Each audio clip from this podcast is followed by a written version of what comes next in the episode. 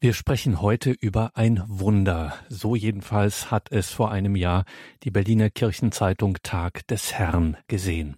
Herzlich willkommen und grüß Gott zu dieser Sendung, sagt Gregor Dornis.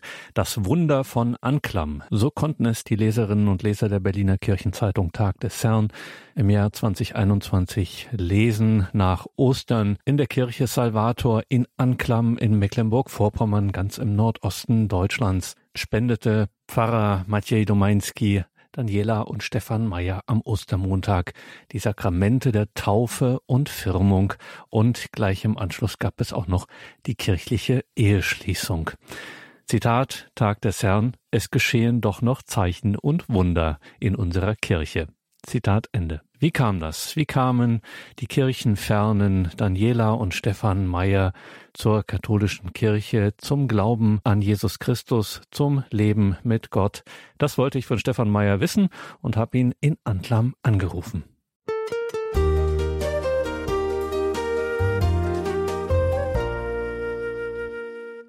Stefan Meyer, Sie sind Ihr Leben lang Ihrer Herkunft, Ihrer Region Anklam, wenn man so will, sind Sie treu geblieben. Was ist denn das Schöne an Ihrer Gegend im Nordosten Mecklenburg-Vorpommerns in Anklam? Ja, also dazu muss man sagen, Anklam ist sicherlich, wenn man das ganz allgemein sieht, nicht viel schöner oder schlechter als alle anderen Gegenden.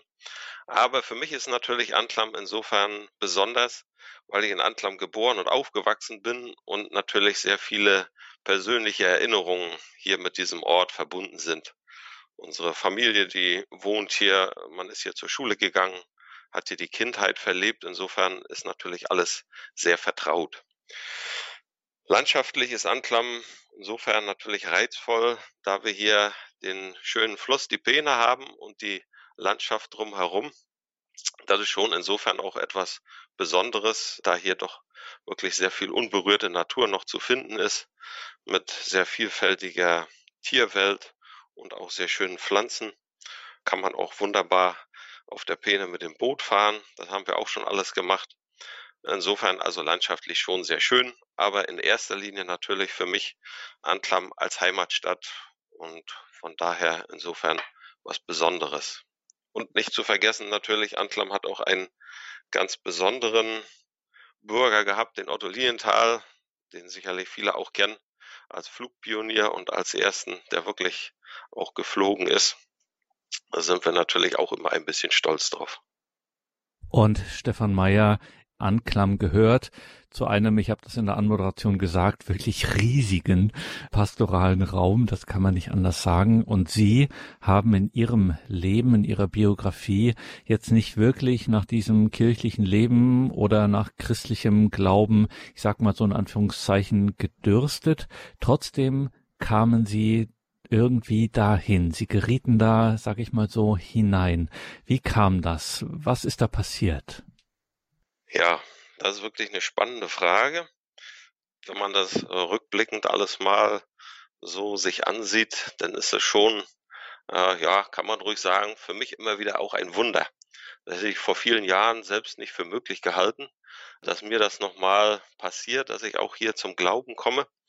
Aber das haben wir ja immer wieder gesehen, die Wunder passieren tatsächlich. Ja, vielleicht kann ich noch drei Sätze zu meiner Person sagen. Also ich bin 1976 hier in Anklam geboren und aufgewachsen, habe noch eine drei Jahre jüngere Schwester und äh, bin in Anklam zur Schule gegangen. Ja, damals haben wir ja hier in der DDR noch im Sozialismus gelebt, bin also auch fleißiger Pionier gewesen und in der FDJ noch kurz vor dem Ende der DDR aufgenommen worden. Muss man ergänzen für alle die, die äh, später geboren sind. Das war die Jugendorganisation, die sogenannte Freie Deutsche Jugend, wie sie damals hieß. Richtig, richtig, ja, das stimmt. Das ist auch ein Punkt, den man schnell vergisst, dass doch nicht mehr alle so vertraut sind mit dem Vokabular. Das stimmt. Ja, und dann nach der sogenannten Wende habe ich dann in Anklam auch am Lienthal-Gymnasium mein Abitur gemacht. Ja, hatte da also bis zu dem Zeitpunkt keinerlei Berührungspunkte äh, mit Kirche oder Religion. Wir hatten bei uns in der Schule oder in der Klasse auch nur zwei Mädchen, die da kirchlich aktiv waren. Die wurden aber jetzt auch nicht ausgeschlossen von allen anderen Veranstaltungen. Das muss ich sagen, da haben wir immer auch darauf geachtet, dass es da zu keiner Ausgrenzung kam. Dass es an vielen anderen Stellen sicherlich auch anders gelaufen ist, ist auch klar. Aber in der Beziehung, muss ich sagen, habe ich persönlich keine schlechten Erfahrungen gemacht. Ja, nach dem Abitur hatte ich dann nicht Lust direkt zum Studieren, sondern meine große Leidenschaft damals waren die Autos und die Kraftfahrzeugtechnik. Und da habe ich mich entschieden, erstmal äh, nach dem Grundwehrdienst eine Ausbildung zum Kfz-Mechaniker zu machen und bin dann damals das erste Mal weg, ja, länger dann aus meiner Heimatstadt Antlam nach Kiel und habe da diese Ausbildung gemacht für zweieinhalb Jahre. Das war auch so ein bisschen auch der Punkt, wo dann das Heimweh sich eingestellt hat und in dieser Zeit auch nochmal eine besondere Beziehung hier zur Heimat entstanden ist. Das vielleicht noch als kleine Ergänzung zu Ihrer ersten Frage. Ja, und nach der Ausbildung wollte ich dann natürlich zurück hier nach Antlam. Da hat es dann aber nicht so geklappt, ja, mit der Bewerbung hier bei einem örtlichen Autohaus. Und so bin ich dann nochmal wieder bei der Bundeswehr gelandet und hatte mich da für zwölf Jahre schon verpflichtet und wollte eine Ausbildung zum Offizier da machen. Hab die dann auch begonnen im Sommer 1998. Ja, dann kam alles doch noch ein bisschen anders habe dann damals meine jetzige Frau ja auch kennengelernt und wir haben dann relativ schnell auch geheiratet. Dann war einfach diese räumliche Trennung, die Tätigkeit da bei der Bundeswehr irgendwie für uns nicht schön und äh, dann 1999 gab es ja auch die unschönen Entwicklungen damals im ehemaligen Jugoslawien, in Kosovo, wo ich dann für mich auch entschieden habe, da kann ich nicht länger bei der Bundeswehr bleiben, da muss ich wieder weg ja, habe dann auch versucht, über Kriegsdienstverweigerung da rauszukommen. Das ist alles sehr schwierig gewesen, weil man sich doch ja irgendwo länger verpflichtet hatte. Hat aber nachher doch geklappt, dass ich dann irgendwo 2000 da wieder raus bin. Und eigentlich aus dieser Bundeswehrzeit ist mir immer ein Erlebnis in Erinnerung geblieben, sozusagen mein erster direkter Kontakt auch mit der katholischen Kirche. Wir sind, ich weiß jetzt nicht mal aus welchem Anlass, aber einmal in Berlin in der Hedwigskathedrale gewesen zu einer Messe als Soldaten, warum auch immer wir dahin waren, ich weiß es nicht mehr. Mir ist nur eine Sache äh, in Erinnerung geblieben, die ich auch in dem Zusammenhang öfter mal erzählt habe. Die Kirche war ja komplett gefüllt und die Kirchenbänke waren sehr lang. Die meisten, die dort waren, oder sehr viele, die waren keine Katholiken. Und als es dann an die Kommunionausteilung ging, war ein junger Soldat, der saß ganz hinten in der Kirchenbank und der wollte natürlich jetzt nach vorne da zur Kommunionausteilung und der hat dann alle anderen, also bestimmt sieben, acht Leute, die in der Bank saßen, hochgebeten und hat sich da durchgedrängelt und hat immer wieder betont, ich muss hier durch. Und das ist sozusagen ein Punkt, der mir immer in Erinnerung geblieben ist. Dieser junge Mann der wirklich so ernsthaft äh, dahin wollte und an der Eucharistie teilnehmen oder an der die Kommunion empfangen. Das ist so ein Punkt gewesen, sehr früh, aber der hat mich zu dem Zeitpunkt nicht weiter beschäftigt. Das, äh, alles, was drumherum war, hat man auch nicht verstanden. Wenn man ohne kirchlichen Bezug aufgewachsen ist, hatte man ja wirklich keine Vorstellung, was da eigentlich los ist. Ja, nach der Bundeswehr habe ich dann Zivil Maschinenbau studiert, zuerst in Berlin, wo wir damals noch gewohnt haben. Da ist ja dann 2000 auch unsere Tochter geboren. Also die ist auch in Anklam geboren, muss ich dazu sagen. Da bin ich auch äh, sehr froh, dass unsere Kinder auch in Anklam geboren sind. Insofern auch etwas Besonderes, dass wir alle vier, meine Frau, ich und auch die beiden Kinder, alle in Anklam im gleichen Krankenhaus zur Welt gekommen sind. Ja, da haben wir noch bis 2003 in Berlin gewohnt und sind dann zurück nach Anklam gekommen. Ich habe dann mein Studium in Stralsund beendet, aber auch während des Studiums gab es da keinerlei Kontakte irgendwie zur Kirche oder zur Religion. Das war alles noch sehr weit entfernt. Ja, und 2006 bin ich dann ja als Betriebsleiter eingestellt worden für vier Biogasanlagen. Ähm, wir haben da also aus Pflanzen, aus Mais hauptsächlich auch Gras und Zuckerrüben haben wir Strom und Wärme produziert. Und da war ich zwölf Jahre als ja, technischer Leiter vor Ort für den Betrieb der Biogasanlagen verantwortlich. Auch in dieser Zeit äh, ist da sehr wenig gewesen. Das einzige 2005 ist unser Sohn geboren. Der kam dann 2012 in die Schule. Und wir wohnen hier etwas abseits von Antlam auf einem kleinen Dorf in Wussentin. Und wir wollten damals gerne, dass unser Sohn Gregor in Antlam zur Schule geht, weil es auch einfacher war von der Organisation und die Omas sind da. Und da haben wir uns entschieden, ihn in Antlam an der evangelischen Schule anzumelden. Das war einfach äh, von der Verfahrensweise einfach. Man brauchte da keine Anträge stellen. Man konnte einfach sagen, das Kind geht da zur Schule. Und so kam unser Gregor dann an die evangelische Schule nach Antlam. Da haben wir natürlich dann auch äh, im Rahmen der Einschulung die Gottesdienste mitgemacht. Das war für mich wieder ein, ja, ein Berührungspunkt mit Kirche und Religion. Allerdings zu diesem Zeitpunkt auch noch, ja, eher widerwillig, weil es doch, wenn man gar nicht den Bezug hat und gar nicht weiß, was da passiert in der Kirche oder im Gottesdienst, das doch als langweilig empfindet. Man kennt die Lieder nicht, man kann nicht mitsingen, man sitzt im Prinzip da die Zeit ab und ist immer froh, wenn es vorbei war. Ja, also über diese Schule sind wir dann auch immer wieder aber in Kontakt auch gekommen mit der Bibel und auch mit Religion und Kirche im Allgemeinen. Und auch natürlich ein weiterer wichtiger Punkt, würde ich auf jeden Fall sagen, für mich ist auch die Familie gewesen, also vor allem meine Mutter, die ja mit 40 schon das erste Mal eine schwere Krebserkrankung durchgemacht hat und eigentlich durch diese Erkrankung wieder zurückgefunden hat zu ihrem Glauben. Sie ist ja auch getauft, aber hat dann lange Zeit auch, ja, zumindest nach meinem Empfinden, diesen Glauben nicht aktiv praktiziert. Und das kam erst durch diese schwere Erkrankung, dass sie wieder zum Glauben gefunden hat. Und äh, sie hat uns später dann gesagt, sie ist fest davon überzeugt, dass sie auch nur durch den, durch den Glauben überhaupt die Kraft äh, hatte, diese schwere Erkrankung durchzustehen. Ja, insofern ist auf jeden Fall meine Mutter ein, naja, Grund klingt vielleicht ein bisschen komisch, aber sie hat äh, auf jeden Fall Anteil daran, dass ich auch zum Glauben kommen konnte. Einmal durch ihr beständiges Gebet. Sie hat natürlich immer äh, dafür gebetet, dass auch äh, der Rest der Familie zum Glauben kommt und auch durch das Zeugnis ihres Lebens, weil sie wirklich diesen Glauben aktiv praktiziert und äh, auch sich immer dafür eingesetzt hat. Ja. Ja, dann ging es eigentlich weiter.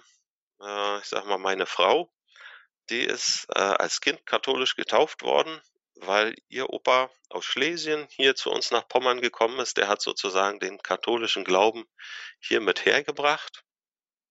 Und natürlich auch ihre Mutter ist katholisch getauft und gefirmt. Sie sind früher in der Kindheit und Jugend auch öfter in der Messe gewesen, aber nachher ist das auch alles ein bisschen eingeschlafen. Also sie ist katholisch getauft und hat aber da auch keinen direkten Bezug nachher zur Kirche gehabt. Ja, und irgendwann, na, so vielleicht 2009, wurde sie dann mal angesprochen äh, von der örtlichen evangelischen Gemeinde hier, ob sie nicht da die Orgel spielen, weil sie ist eigentlich von Hause aus äh, Gesangspädagogin, sie mal studiert, aber kann natürlich auch Klavier spielen. Und von daher war es immer naheliegend, dass jemand, der Klavier spielt, auch die Orgel spielt. Und so ist sie dann da zur Kirchenmusik gekommen, indem sie immer vertretungsweise Orgel gespielt hat. Damals waren die Kinder noch klein, da bin ich dann auch nicht mitgegangen, sondern war dann meistens zu Hause bei den Kindern. Und erst später, so ab 2017, da war es dann so, dass sie auch regelmäßig, ja, eigentlich an jedem Wochenende hier in der evangelischen Gemeinde die Orgel gespielt hat. Und da bin ich dann auch mitgegangen. Anfangs natürlich vor allem äh, hat mich die Technik der Orgeln fasziniert. Da habe ich mich dann ein bisschen mit beschäftigt. Orgel, Harmonium, alles, was da so zum Einsatz kommt bei der Kirchenmusik. Und wenn man dann regelmäßig da auch mitgeht beim Gottesdienst und auch die Lesungen da hört und die Lieder singt, hm, da bin ich heute fest von überzeugt, äh, das kann nicht ohne Wirkung bleiben. Äh, wenn jemand wirklich dafür offen ist und bewusst auch zuhört äh, und sich mit den Worten beschäftigt, vielleicht auch nochmal drüber nachdenkt, hm, dann bleibt das nicht ohne Wirkung. Also das ist auf jeden Fall ein ganz wichtiger Punkt, wenn man da sich mit Glauben, Religion und Kirche beschäftigt, dass man da mitgeht, auch den Gottesdienst besucht und auch regelmäßig eben Worte aus der Heiligen Schrift hört, dann haben die auf jeden Fall ihre Wirkung. Ja, und so gab es dann noch ein paar kleinere, ja, vielleicht Punkte, wo man im Nachhinein sagt, ja, das hat doch irgendwo auch einen Beitrag gehabt. Zum Beispiel gute Freunde von uns, die haben 2014 ihr drittes Kind äh, Josua genannt und haben dann Karten verschickt, wo die Geburt äh, des Kindes bekannt gegeben wurde. Und da war ein äh, Bibelvers drauf, Josua 1,9. Habe ich dir nicht befohlen, sei mutig und stark, fürchte dich nicht, denn dein Gott, äh, dein Herr ist immer bei dir, egal wohin du auch gehst. Und dieser Spruch, der hing immer bei uns noch sehr lange an der Pinnwand und hat insofern auch die Möglichkeit gehabt, dort seine Wirkung zu entfalten. Und je länger man eigentlich da drauf geguckt hat oder je öfter man diesen Spruch gelesen hat, äh, war für mich die, die Erkenntnis, ja, das ist eigentlich eine sehr, eine sehr hilfreiche und auch eine trostreiche Zusage, die wirklich auch Kraft geben kann für den Alltag, wenn man mal irgendwo in Situationen war, wo es nicht so richtig vorwärts ging oder wo es auch beschwerlich war, dann konnte man sich schon daran immer wieder erinnern und das war zum Beispiel eins dieser Bibelworte, die mich persönlich auch angesprochen hat, an die ich immer wieder denken musste. Ja. Und ein ähnlicher äh, Spruch war auch aus dem Johannesevangelium, Johannes 6,54, aus der, ja, das ist dieses Brotkapitel, Johannesevangelium. Wer mein Fleisch isst und mein Blut trinkt, der hat das ewige Leben und ich werde ihn auferwecken am letzten Tag. Dieser Spruch, der steht in der Kirche in Stolpe, Stolpe an der Peene. Und die Kirche wurde ja vor einigen Jahren sehr umfangreich und sehr schön restauriert. Und hinter, hinten im Altarraum, eben im Rahmen dieser ja, sehr aufwendigen Wandmalerei, ist auch dieser Bibelvers zu lesen. Und wenn man dann in der Kirche sitzt, dann sitzt man immer davor und hat sozusagen diesen Spruch permanent vor Augen. Auch da kann ich nur sagen, das ist wirklich so, das hat schon eine Wirkung. Das kann man nicht, kann man nicht anders sagen. Wenn man dafür aufnahmefähig ist und sich darauf, darauf einlässt, dann sind das wirklich lebendige Worte, die mehr sind als einfach nur Worte, die irgendwo an die Wand geschrieben sind. Ja. Und zum Schluss natürlich äh, zu guter Letzt, oder nein, nein, nicht zu guter Letzt, aber äh, was ausschlaggebend war für meine Entscheidung, doch wirklich jetzt auch den Kontakt auch zur katholischen Kirche aufzunehmen, ist auch die Einladung bei Johannes im ersten Kapitel, äh, wo Jesus sagt, kommt und seht.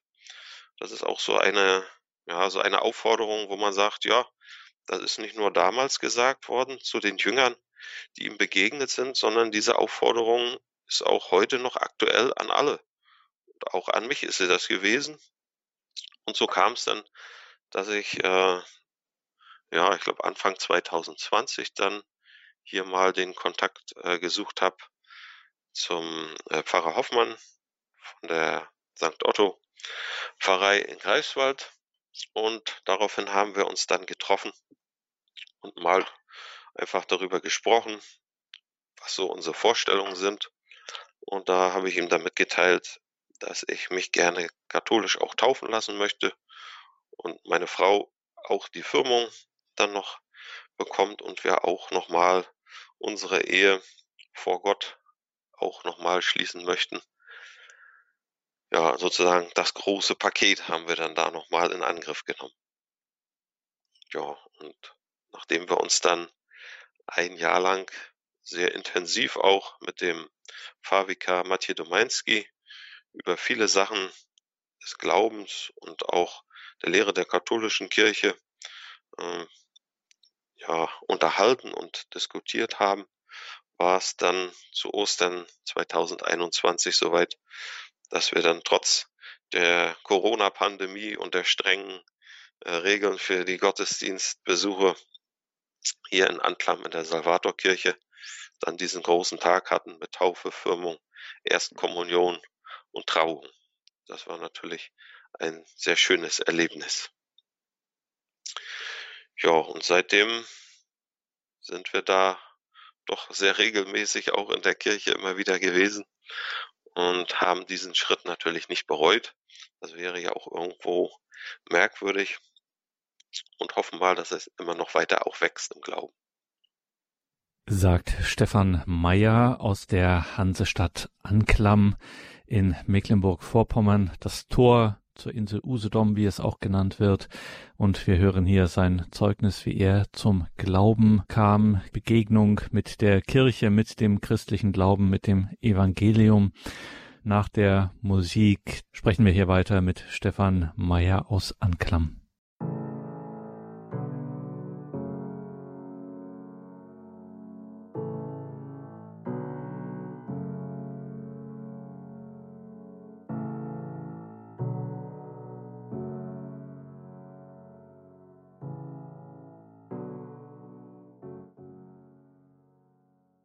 Willkommen zurück in dieser Sendung, sagt Gregor Dornis. Eine Sendung, in der wir über ein Wunder sprechen, wie das eine Zeitung genannt hat. Das Wunder von Anklam in Mecklenburg-Vorpommern im Nordosten Deutschlands. Wir sind hier im Gespräch mit Stefan Meyer, der uns seinen Glaubensweg schildert, Zeugnis davon gibt, wie er zum Glauben gefunden hat, den christlichen Glauben, das Evangelium entdeckt hat. Herr Meyer, bei diesem Weg, der ja ein sehr, ich sag mal so ein sehr schlichter Weg war. Also wirklich, sie sind wirklich hineingewachsen. Sie haben es mit offenem Herzen entdeckt, den Glauben. Da hat auch tatsächlich Radio Horeb eine gewisse Rolle gespielt. Wie sind Sie denn darauf gekommen und äh, was hat Radio Horeb hier gemacht? Was war Radio Horeb auf diesem Weg? Ja, das haben Sie sehr schön gesagt. Also man konnte wirklich sagen, der liebe Gott hat mich so behutsam hier geführt in der ganzen Zeit, dass ich es zu Anfang gar nicht richtig mitbekommen habe.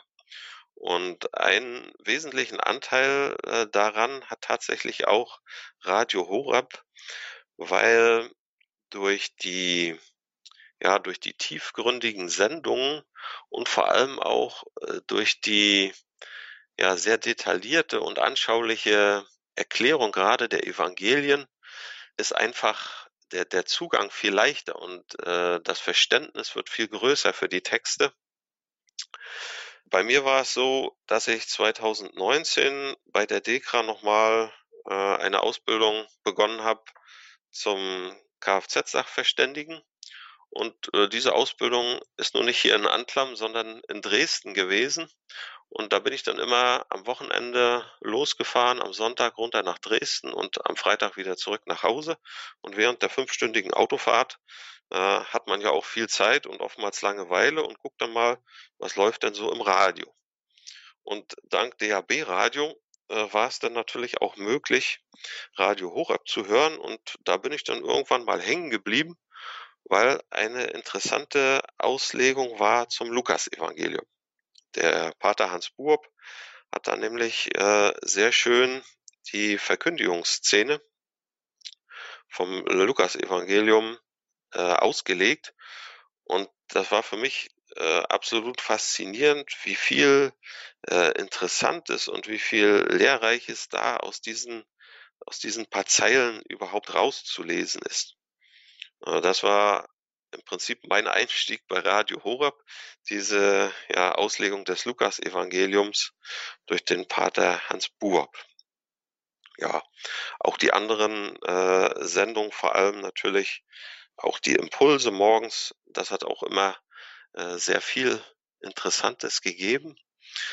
Also da muss man sagen, ist sicherlich irgendwo ein Alleinstellungsmerkmal auch von Radio Horab in dieser, in dieser Tiefgründigkeit und in dieser Ausführlichkeit habe ich das nirgendwo anders gefunden. Und gerade auch über das Radio, wenn man mit dem Auto unterwegs ist, hat man immer die Möglichkeit, äh, sich da zu informieren und auch ja einfach tiefer auch in diesen Glauben mit reinzukommen und äh, die die Feinheiten auch zu erkennen.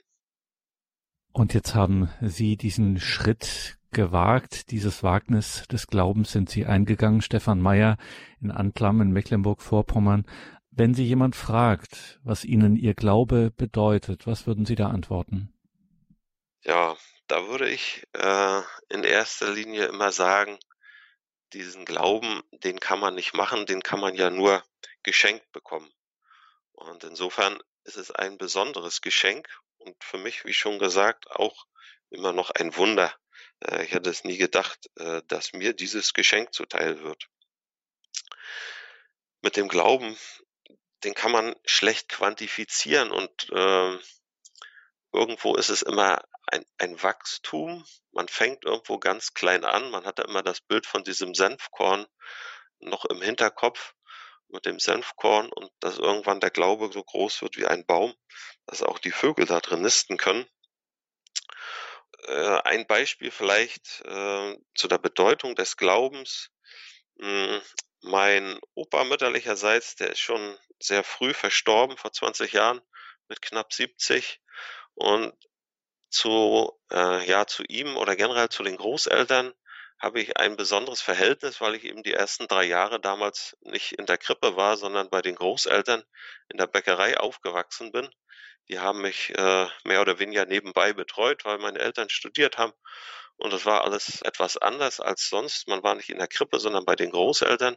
Und der Verlust äh, dieses Opas war für mich immer sehr schmerzhaft. Und es war eigentlich kaum möglich, dass man irgendwo alte Fotos angesehen hat oder auch äh, Filme, ohne dass einem die Tränen kamen. Und nach oder erst über den Glauben ist es dann möglich geworden, für mich auch darin irgendwo Trost zu finden, dass man sagt, ja, der Opa ist jetzt nicht verloren, wie der Trauerredner damals äh, in seiner weltlichen Trauerrede uns immer wieder versichert hat, dem ewigen, er ist für immer von uns gegangen. Das war nicht sehr tröstend, äh, sondern erst der Glaube, dass man sagt, ja, Opa war auch, der war getauft, der gehörte auch zu Christus. Und wenn er vielleicht auch seinen Glauben nicht so aktiv und vielleicht für alle nach außen sichtbar gelebt hat, äh, war er doch irgendwo ein Kind Gottes. Und dieser glimmende Docht, wie es auch in der Schrift heißt, äh, und er geht nicht verloren. Und das war für mich auf jeden Fall sehr trostreich und das konnte ich vorher nicht und heute geht das also eindeutig, dass der Glaube auch äh, dazu die Kraft gibt.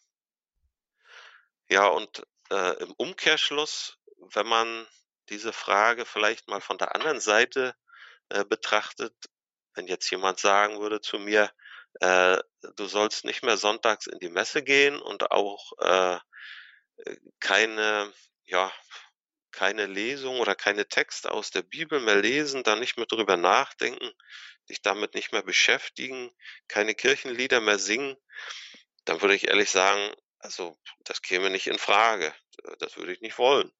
Also die Bedeutung des Glaubens insofern auch, dass es ein fester Bestandteil mittlerweile äh, für uns, also nicht nur für mich, sondern auch für meine Frau geworden ist, äh, dass wir das äh, nicht mehr nicht mehr missen wollen und ist immer irgendwo auch zum Abschluss der Woche, wenn man dann Freitagabend auch die Möglichkeit hat, noch die Werktagsmesse mit zu besuchen, ist es immer äh, ein schöner Abschluss nochmal. Und von daher ist der Glaube schon sehr wichtig für unser Leben geworden. Für Stefan Meyer in der Hansestadt Anklam in Mecklenburg-Vorpommern. Ja, Sie haben es gesagt, Stefan Meyer, Sie waren nicht groß kirchlich sozialisiert. Ganz im Gegenteil, ähm, sie standen dem Glauben fern und haben ihn dann auf diese von Ihnen geschilderte Weise behutsam entdeckt und sind da hineingewachsen. Wie hat denn da Ihr Umfeld reagiert auf diesen Schritt von Ihnen und Ihrer Frau, sich taufen zu lassen, firmen zu lassen, kirchliche Trauung und dann eben ein kirchliches Leben zu führen? Ja, also wenn wir da mal mit dem nächsten Umfeld anfangen, mit der Familie, äh, meine Mutter hat sich natürlich sehr gefreut, Und wie schon berichtet, sie hat auch sehr lange dafür gebetet. Die ja, die Familie meiner Mutter, im Sinne ihrer Mutter, die ist ja auch katholisch, äh, die hat sich auch gefreut und das war insofern auch ein, wie soll man sagen, ein zusätzlicher Effekt eben durch uns ist sie auch wieder näher jetzt oder mehr äh, zur Kirche gekommen. Sie kommt auch sonntags wieder regelmäßig mit in die Messe. Da haben wir sie sozusagen wieder mit ins Boot geholt. Das ist auch eine schöne Reaktion des Umfelds, wenn man das so will, dass wir sie da wieder mitnehmen oder sie mit uns kommt. Ja, und bei den Freunden und Bekannten, da gab's ja, also einige haben sicherlich gefragt, Mensch, wie kommt's? Dann hat man das nochmal geschildert, vielleicht nicht ganz so ausführlich wie eben, sondern mal in der kurzen Version. Dann gab es auch welche, die eher erstaunt reagiert haben und gesagt, Mensch, hier, warum denn nur die katholische Kirche? Obwohl die evangelische Kirche hier weit verbreitet ist. Dann gibt es auch immer wieder äh, Leute, die letztendlich ja, der Kirche so fern sind, dass sie es gar nicht mehr richtig einordnen können. Hm, zum Beispiel wurde ich auch mal angesprochen, da hieß es dann, äh, deine Frau ist doch Pastorin. Ich nicht gesagt habe, nein, das hast du falsch verstanden. Ich habe vielleicht mal gesagt, sie arbeitet als Kantorin in der Kirche. Ach so, ach so, naja. Gut, also da war dann auch die Reaktion eher unspektakulär, weil man sich damit nicht so viel beschäftigt hat. Ähm, also ablehnende Reaktionen haben wir nicht erlebt, muss man auch dazu sagen. Äh, entweder haben die Leute sich gefreut oder sie haben das Recht gelassen und äh, ja, neutral gesehen und haben sich nicht weiter mit befasst.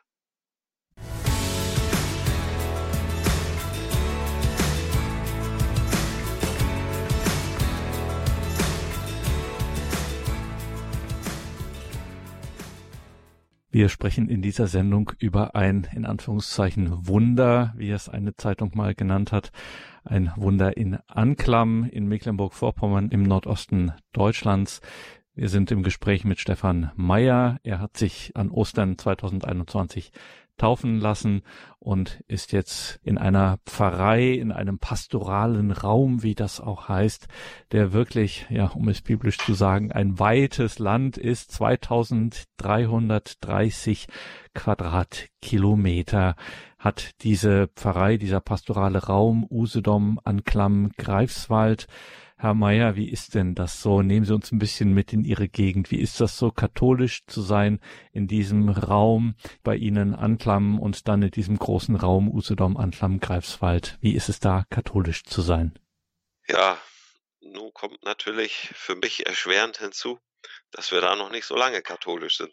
Also können wir nur aus der kurzen Zeit berichten, aus diesem guten einen Jahr, wo wir jetzt hier mit dabei sind.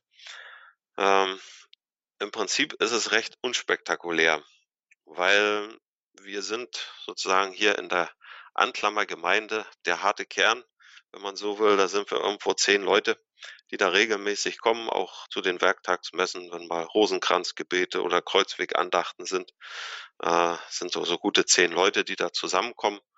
Am Sonntag bei der Messe, da sind wir so, naja, um die 30 rum. Also doch alles recht übersichtlich noch ja, irgendwo sicherlich die, die evangelische Kirche ist zahlenmäßig hier noch stärker vertreten bei uns in der Region. Aber alles in allem hm, muss man immer sehen, dass man sich da mit allen gemeinsam irgendwo arrangiert und versucht, den Glauben an Jesus Christus da noch irgendwo ja, die Bedeutung zu geben, die ihm ja zusteht. Das Katholischsein an sich, muss ich ehrlich sagen, finde ich gar nicht so besonders. Äh, eigentlich ist es ja, wenn man sich da ein bisschen mit beschäftigt hat, das, was ja ursprünglich mal so auch vorgesehen war. Und warum es dann irgendwo vor 500 Jahren diese Tendenz gab, dass das alles so auseinandergelaufen ist, da gibt es ja sehr vielfältige Gründe. Aber für uns äh, war von Anfang an klar, wir wollten zum Beispiel nicht auf die Sakramente verzichten haben gesagt, das ist so ein großes Geschenk, äh, da können wir ja nicht sagen, nee, Dankeschön, äh, das wollen wir nicht, sondern da war für uns von Anfang an klar, das müssen wir, das müssen wir ja auch haben. Und äh, das katholisch sein, ja, die Frage wurde natürlich auch gestellt, äh, kann man auch noch als Ergänzung zu der vorherigen Frage auf die Reaktion des Umfeldes noch sagen. Da wurde meine Frau auch mal angesprochen, warum ich denn nur katholisch werden wollte. Und äh, die Fragestellerin hat letztendlich diese Frage selbst beantwortet, indem sie gesagt hat, wahrscheinlich äh, fehlt ihm in der evangelischen Kirche die Heiligkeit. Und da haben wir dann äh, auch hier zu Hause mal drüber nachgedacht und äh, sind dann zu dem Entschluss gekommen, ja, das stimmt. Das hat die Frau sehr treffend äh, erkannt. Insofern die Heiligkeit fehlt, dass man äh, sagt, wir haben hier in der katholischen Kirche äh, so eine große Anzahl von Fürsprechern, die wir immer wieder anrufen und auch bitten können. Die Heiligen, so wie es ja im weltlichen Leben gang und gäbe ist, jeder, der irgendwo ein Problem hat oder eine schwierige Aufgabe oder irgendwas braucht, der geht irgendwo hin und sagt dann zum nächsten, du, du kennst doch da den und den, kannst du da nicht mal ein gutes Wort für mich einlegen?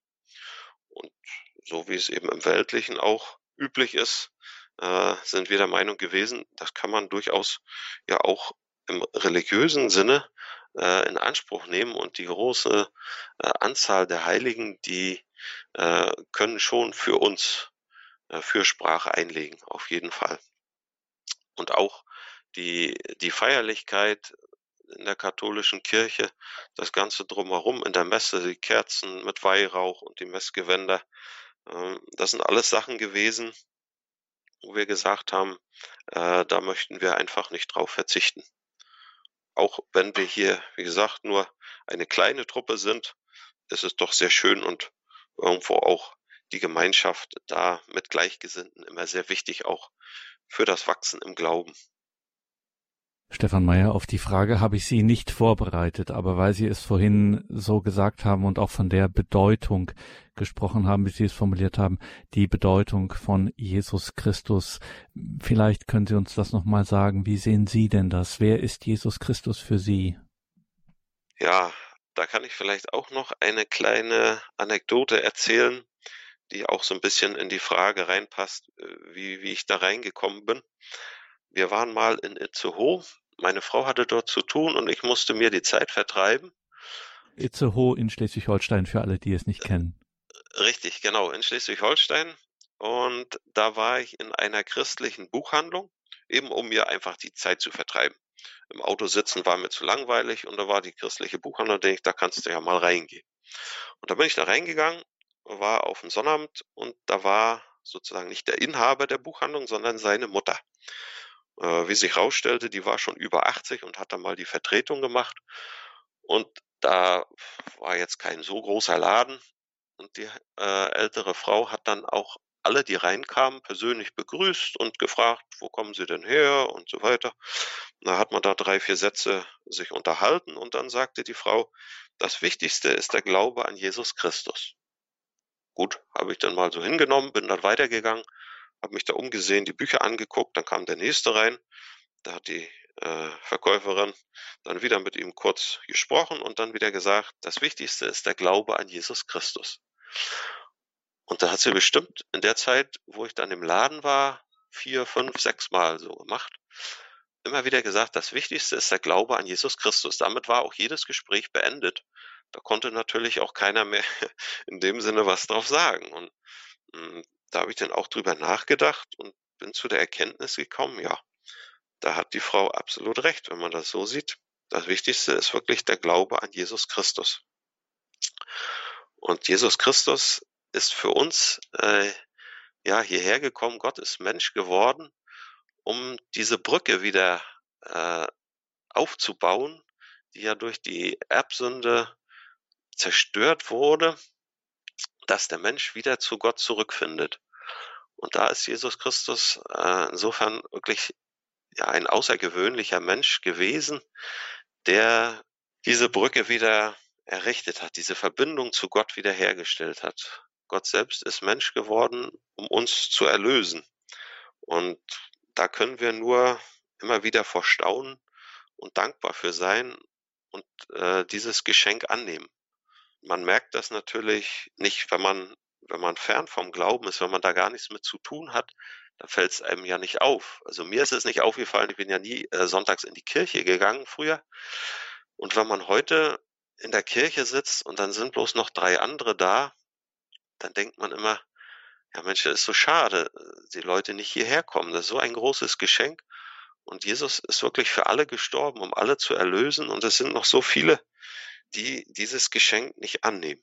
Da muss man gucken, wenn es Leute sind, die es nicht wissen, dann kann man sich mit denen unterhalten und vielleicht ihnen auch nochmal berichten, wie es einem selber ging. Und die vielen anderen, die es dann bewusst äh, ablehnen, ja, da kann man nur für beten, dass sie auch irgendwann nochmal ja, diese Erleuchtung bekommen und vielleicht sich, wenn es im letzten Moment ist, auch nochmal bekehren, wie es immer heißt, umkehren und an das Evangelium glauben. Also da ist Jesus Christus auf jeden Fall derjenige, an den wir uns halten müssen. So wie er ja selber sagt, er ist der Weg, keiner kommt zum Vater außer durch Jesus Christus.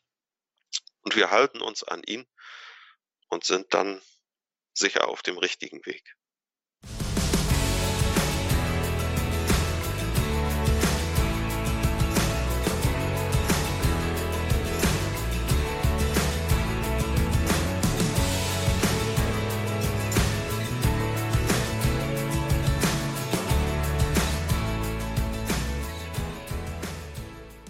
In der heutigen Credo-Sendung hörten Sie ein Zeugnis. Ein Zeugnis von Stefan Meyer. Stefan Meyer und seine Frau Daniela sind am Ostermontag des Jahres 2021 in Antlam in Mecklenburg-Vorpommern im Nordosten Deutschlands in die Kirche aufgenommen worden. Taufe, Firmung und dann auch gleich die kirchliche Eheschließung.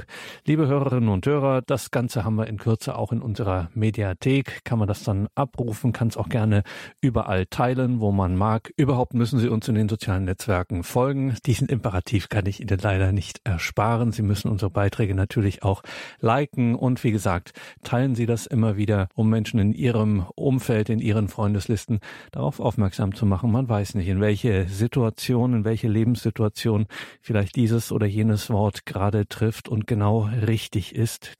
Und für alle Kurzentschlossenen, die noch nicht so richtig wissen, wo sie vielleicht ein paar Urlaubstage verbringen können, Anklam, Usedom, eine wunderschöne Gegend im Nordosten Deutschlands. Schauen Sie da vorbei und wie Sie heute gehört haben, es gibt dort auch ein kleines, aber feines katholisches Leben, zum Beispiel in der Kirche Salvator in Anklam. Also herzliche Einladung auch dahin.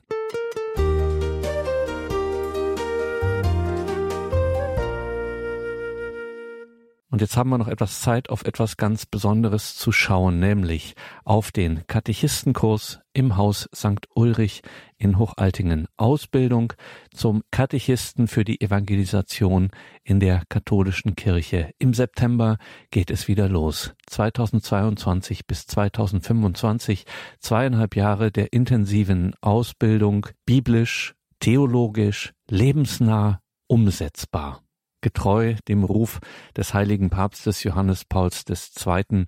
seid die Apostel des neuen Jahrtausends. Diese Ausbildung zum Katechisten für die Evangelisation, wie es angeboten wird vom Haus St. Ulrich in Hochaltingen, das findet man wirklich so im deutschsprachigen Raum kein zweites Mal.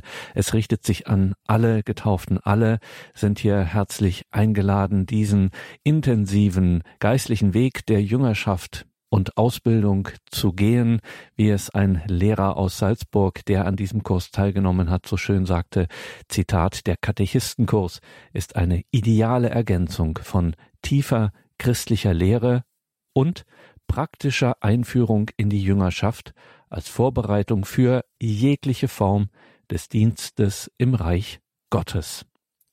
Vielleicht, liebe Hörerinnen und Hörer, wäre das ja auch was für Sie, diese Ausbildung zum Katechisten für die Evangelisation.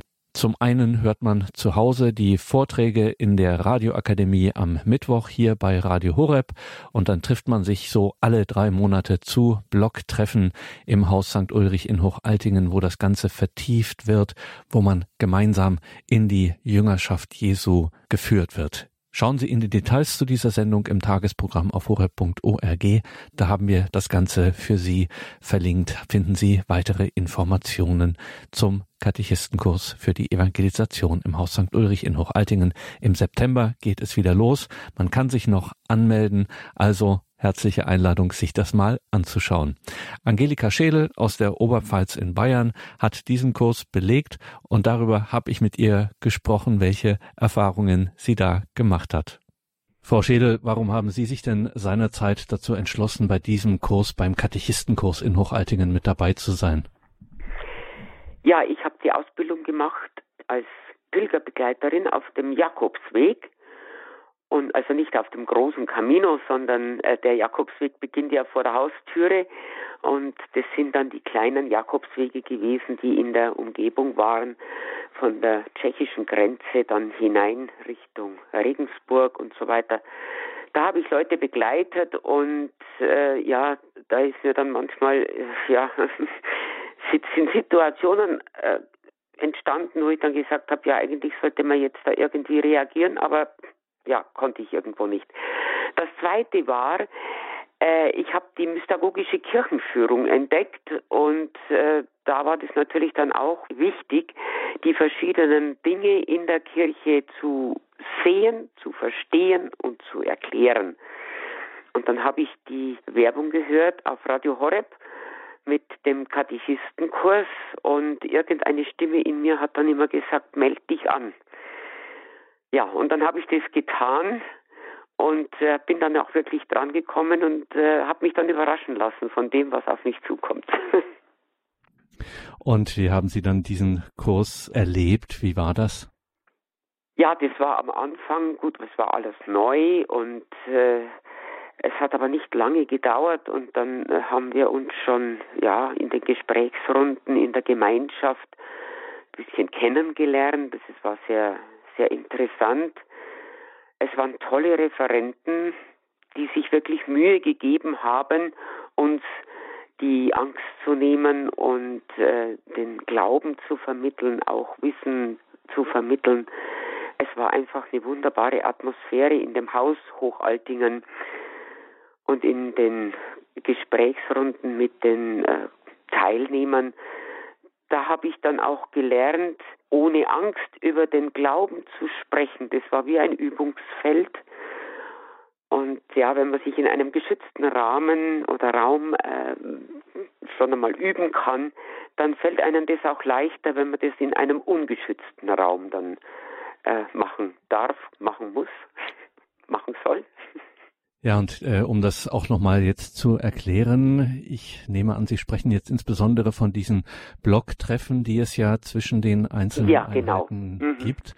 Ja. Also dieser Katechistenkurs in Hochaltingen, mit über den wir hier sprechen und den wir auch bewerben möchten in dieser Sendung, ähm, weil es ja wieder losgeht im September mit einem neuen Kurs. Liebe Hörerinnen und Hörer, sind Sie herzlich eingeladen, sich das mal anzuschauen. In den Details zu dieser Sendung auf horeb.org haben wir das entsprechend verlinkt. Der Katechisten Katechistenkurs im Haus St. Ulrich in Hochaltingen immer so, ja, kann man so sagen, so zwölf Wochen grob gesagt, lernt man zu Hause, hört man hier bei Radio Horeb die sogenannte Radioakademie, also diese Lehreinheiten, die einem so ein gewisses äh, theologisches Grundgerüst mitgeben. Aber ganz entscheidend an diesem Katechistenkurs ist diese besondere Jüngerschaftsschule bei den Blocktreffen, die es dann nach diesen zwölf Wochen Radioakademie dann gibt, wo man sich trifft und wo man miteinander sich einübt in dieser Form der Weitergabe des Evangeliums, der Mission, des Zeugnisses eben der Jüngerschaft.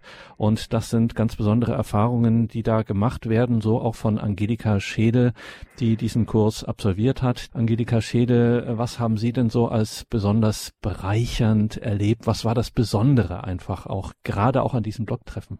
Ja, ich habe schon gesagt, die Gemeinschaft, die tollen Referenten, die schöne Atmosphäre, die äh, ja, es war wirklich eine ganz besondere Atmosphäre im Haus Hochaltingen. Das habe ich so ähm, in, in, in Glaubens, äh, wie soll ich jetzt sagen, ja, wenn ich in die Kirche gegangen bin oder äh, ja auch manchmal in Exerzitien oder so, das habe ich so nie erlebt, wie, wie das in Hochaltingen ist. Man war äh, ja ein Herz und eine Seele. Man konnte jederzeit in der Kapelle zu jeder Tages- und Nachtzeit in die Kapelle gehen, sich vor das Allerheiligste hinsetzen. Ich habe die Beichte ganz neu erlebt. Ja, das war so ein, ein Hineinfallen, ein Hineingehen in den Glauben ganz neu. Und ich habe den, den Glauben jetzt neu kennengelernt. Ich war immer gut katholisch, ja. Ich bin in meine Kirche gegangen. Ich war in der Kirche auch aktiv, aber jetzt hat das alles eine ganz andere Dimension. Es hat einen anderen Hintergrund. Es, ja, ich kann es schwierig beschreiben, aber es ist einfach ganz anders jetzt. Es ist schöner. Es ist sinnvoller. Ich bin jetzt gerne katholisch. Früher bin ich halt katholisch gewesen, aber jetzt kann ich ganz bewusst sagen, ich bin gerne katholisch und ich bin dankbar, dass ich katholisch bin. Denn ich konnte Jesus besser kennenlernen von einer ganz anderen Seite. Es war nicht irgendwo so ein Gebilde, ja, sondern ich habe Jesus kennenlernen dürfen, ich habe den Glauben lieben lernen dürfen und äh, ja, es hat mein Leben ganz grundlegend verändert. Das ist eine erstaunliche Schilderung, weil Sie, Angelika Schede, auch gerade gesagt haben, dieser Katechistenkurs, so eine Art ähm, dieser zweieinhalb Jahre, die dieser Kurs, diese Jüngerschaftsschule in Verbindung eben mit der Radioakademie bei Radio Horeb, sowas hätten Sie vorher noch gar nicht so in dieser Weise erlebt, diese besondere Erfahrung. Kann man sagen, dass das auch schon auch in einer gewissen Hinsicht auch ein eigener kleiner Lebensabschnitt war?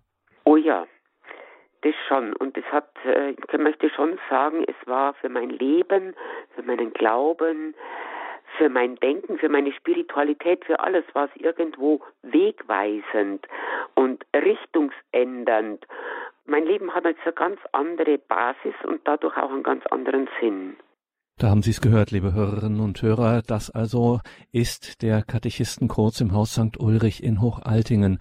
Im September geht es wieder los. Zweieinhalb Jahre der intensiven Nachfolge der Jüngerschaft. Man muss es wirklich so sagen, das gibt es so kein zweites Mal im deutschsprachigen Raum in dieser Art und Weise, in dieser besonderen Art und Weise.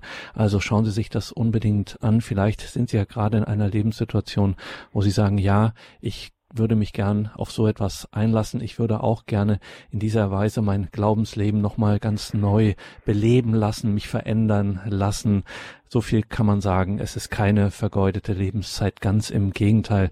Danke, Angelika Schädel, dass wir hier Ihr Zeugnis auch hören konnten von Ihren Erfahrungen beim Katechistenkurs in Hochaltingen, der jetzt in eine weitere Runde geht, der wieder neu startet im September. Wie gesagt, liebe Hörerinnen und Hörer, horeb.org. In den Details zu dieser Sendung haben wir das entsprechend verlinkt. Fassen wir es nochmal zusammen auf den Punkt. Warum, Angelika Schädel, würden Sie mir sagen, hey, schauen Sie sich doch mal diesen Flyer an oder die Website des Hochaltinger Exerzitienhauses St. Ulrich. Ich könnte mir vorstellen, für Sie wäre das vielleicht auch dieser Katechistenkurs ganz profan gefragt. Angelika Schädel, warum lohnt es sich für mich, mich da zumindest mal zu informieren? Also es ist wichtig für den persönlichen Glauben. Ja, ich möchte fast sagen unentbehrlich. Denn wir brauchen heute Menschen, die Gott kennenlernen, die Gott kennen und die sprachfähig sind, und fest im Glauben stehen. Es ist jetzt ganz egal, ob ich jetzt den Kurs mache, damit ich mich irgendwie ja als als Katechist öffentlich äh, einsetze für Katechesen oder so oder wenn ich jetzt auch sage, ja, vor kurzem habe ich mit einer Dame gesprochen, die hat gesagt, ja, ich habe ja keine Möglichkeit, den Kurs dann anzuwenden. Für mich persönlich für mein ganz persönliches Glaubensleben, für mein, meine spirituelle Weiterentwicklung ist der Kurs schon wichtig. Und wenn ich jetzt ein ganz anderes spirituelles Glaubensleben lebe, dann verändere ich schon die Welt. Ich habe gesagt, Jesus, komm in mein Leben. Ich will mit dir gehen. Sag mir, wohin wir gehen. Und es öffnen sich Türen, nicht gleich während des, vielleicht nicht gleich während des Kurses oder sofort nach dem Kurs, aber im Laufe der Zeit. Es sind dann Dinge, also Türen, die sich öffnen, durch die ich gehen kann und sage, ja, da bin ich richtig. Egal ob in der Öffentlichkeit, egal ob im Verborgenen oder nur in meinem ganz persönlichen privaten Bereich, in der Familie oder im Freundeskreis oder im Arbeitsleben.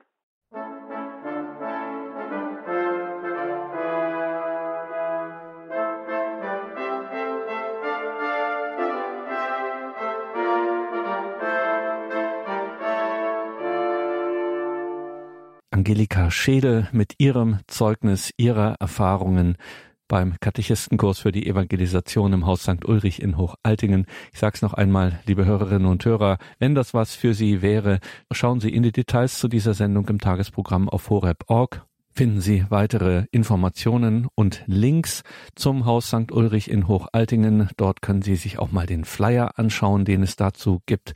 Und ich sage es jetzt mal gleich, da steht zwar drauf Anmeldeschluss 31. Mai 2022, aber man kann sich noch anmelden. Also das ist inzwischen aktualisiert. Also wenn das für Sie etwas wäre, wenn das vielleicht auch für jemanden in Ihrem Umfeld etwas wäre, empfehlen Sie das weiter. Ausdrückliche Empfehlung hier von Radio Horeb für diesen Kurs, diesen Katechistenkurs, der im September wieder startet für zweieinhalb Jahre Ausbildung zum Katechisten, zum authentischen Jünger Jesu, biblisch, theologisch, lebensnah umsetzbar mit einer weiteren Teilnehmerin aus Augsburg gesagt, hier werde ich mit der Wahrheit unseres katholischen Glaubens erfüllt, die mich auf meinem Lebensweg trägt, stärkt und leitet. Mein Name ist Gregor Dornis. Ich höre jetzt auf zu reden. Hier folgt jetzt um 21.30 Uhr die Reihe Nachgehört. Alles Gute Ihnen und Gottes reichen Segen.